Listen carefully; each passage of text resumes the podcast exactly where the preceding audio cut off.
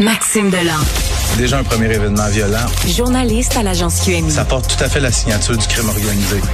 Les faits divers avec Maxime Delan.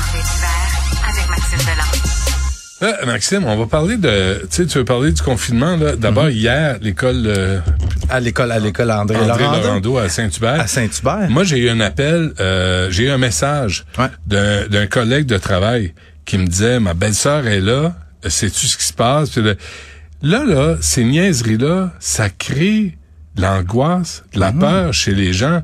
C'est pas, c'est pas un film, c'est pas une série de télé, là. C'est réel on envoie des tueries dans des écoles, puis il faut pas remonter loin. Là, je pense dans les deux dernières années à Montréal, il y a des jeunes qui ont été arrêtés parce qu'ils planifiaient, là, on parle de, de plans euh, sérieux, des tueries dans leur école secondaire.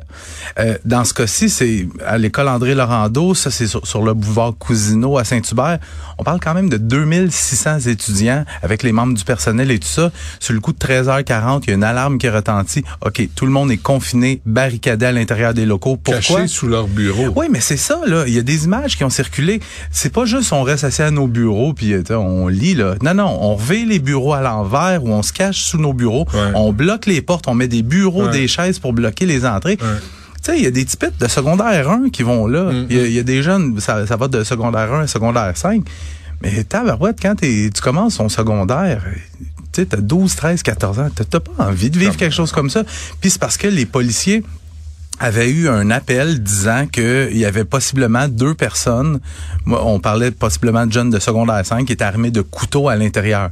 Puis moi, tu sais, ce genre d'événement-là, je couvre ça quand même assez souvent. Je, me rends sur place, et, puis j'évalue un peu la présence policière, puis voir comment ils sont, qui sont stressés par la situation. Puis hier, il prenait vraiment ça au sérieux. Là. Il y avait beaucoup, beaucoup de policiers. Le groupe tactique d'intervention, tu sais, les policiers habillés là, en joueurs de hockey, là, lourdement armés, étaient à l'intérieur. On a fait étage par étage pour vérifier chaque local, chaque étage de, de l'établissement. Il y avait des policiers avec leur arme de service sortie. Tu sais, ils étaient sur le bord des murs puis ils surveillaient une sortie s'il y avait quelqu'un qui approchait ou prêt à faire feu. Mm-hmm. euh, il y avait des, des centaines de parents sais, il y a ma collègue à TVA, Elisabeth Laplante, qui, qui a fait une entrevue avec le grand-père d'une petite fille qui va à cette école-là. Il avait de la misère à retenir ses larmes. Il était stressé, paniqué. C'était le sentiment général des parents. Mm, mm. Parce que tu, tu sais, il suffit qu'une fois ça soit vrai, ça peut, tu sais, je veux dire, c'est le, cauchemar de tout parent. Mais imagine-toi donc, Benoît, qu'on est moins de 24 heures plus tard. Il y a un autre confinement en ce moment à l'école secondaire Jacques Rousseau à Longueuil. C'est en cours présentement, c'est en cours depuis 11h50. C'est essentiellement un copier-coller de ce qu'on a vu hier. Donc, les policiers qui ont reçu une information voulant que des individus représentant potentiellement une menace se trouvent aux abords ou à l'intérieur de l'école. C'est la même chose qu'hier. Tous les élèves, tout le personnel est confiné à l'intérieur de leurs locaux respectifs les policiers qui font des recherches. Est-ce qu'on sait qui a fait l'appel hier? Dans le cas de d'hier, euh, ce que la police dit, c'est qu'il y a une enquête en cours pour tenter de trouver l'auteur de cet appel-là, parce que au final, on a dit que c'était un canular que c'était une mauvaise blague.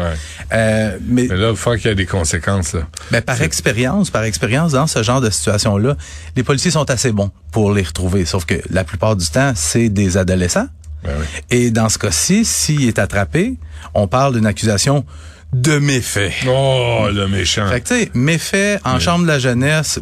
Ben oui. Travaux communautaires.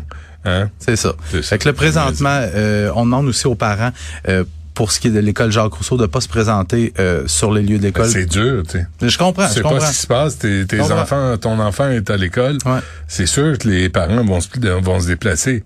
Mais puis on a vu plein, là, tu sais, l'année scolaire, ça fait quoi, sept semaines à peu ben près que c'est commencé. Ben on avait déjà plusieurs, notamment à Terrebonne, sur la rive mm-hmm. nord de Montréal. C'est pas, c'est pas des, des jokes à faire. Ouais. Euh, violence armée, finalement, moins pire que prévu. Je plaide coupable. Oui. Je plaide. Euh, regarde, au printemps dernier, là, j'étais l'un de ceux qui voyait le printemps arriver, qui me disait, aïe, je vais avoir de la job cet été. Mm. Euh, tous les éléments étaient réunis pour avoir un été chaud. On parle des, des gangs de rue, les clics, euh, la, tension semblait être à, leur, à son sommet. Mm. Euh, il y avait des tensions au sein des Hells Angels. Il y avait la tentative de meurtre sur le co-chef de la mafia montréalaise, Leonardo Rizzuto.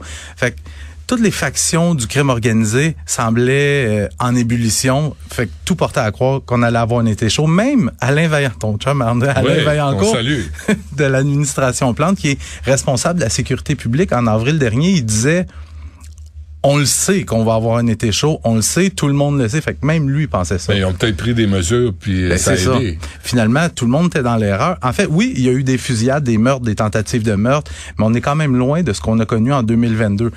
Vais faire un- Ah des petits chiffres rapides. Là. Entre le 1er juin et le 30 septembre, donc pendant quatre mois, on a recensé 52 événements de violence armée. On parle de 5 meurtres, 13 tentatives de meurtre et 35 événements de décharge d'armes à feu sans que personne ne soit blessé.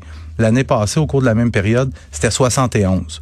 C'est quand même une baisse d'à peu près 25 Puis ajoute à ça qu'il y a trois- 133 personnes suspects qui ont été arrêtées pour leur implication dans des événements impliquant des armes à feu et 258 armes à feu saisies pendant ces quatre mois-là. 258, c'est plus que deux par jour. Écoute, je t'entends me dire, mais Maxime, pourquoi ça a baissé comme ça? Vas-y. Mais Maxime, La lutte à la violence armée, c'est devenu une priorité au SPVM.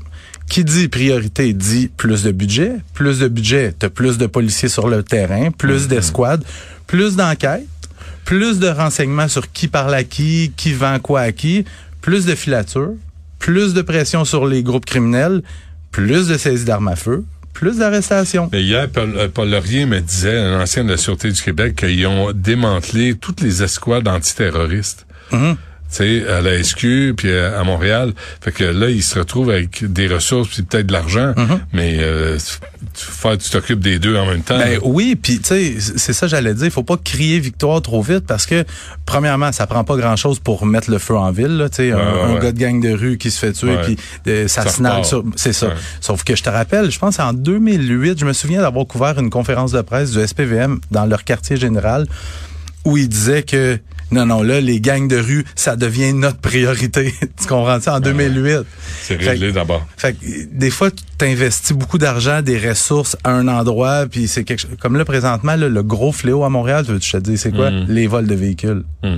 En a- euh, juste la nuit dernière, je parlais à un policier tantôt qui me disait on a eu plus d'une trentaine au Ah cours de la jo- seule journée d'hier. Ils sont productifs? Oui, oui. Ils devraient les mettre sur les chantiers à la place.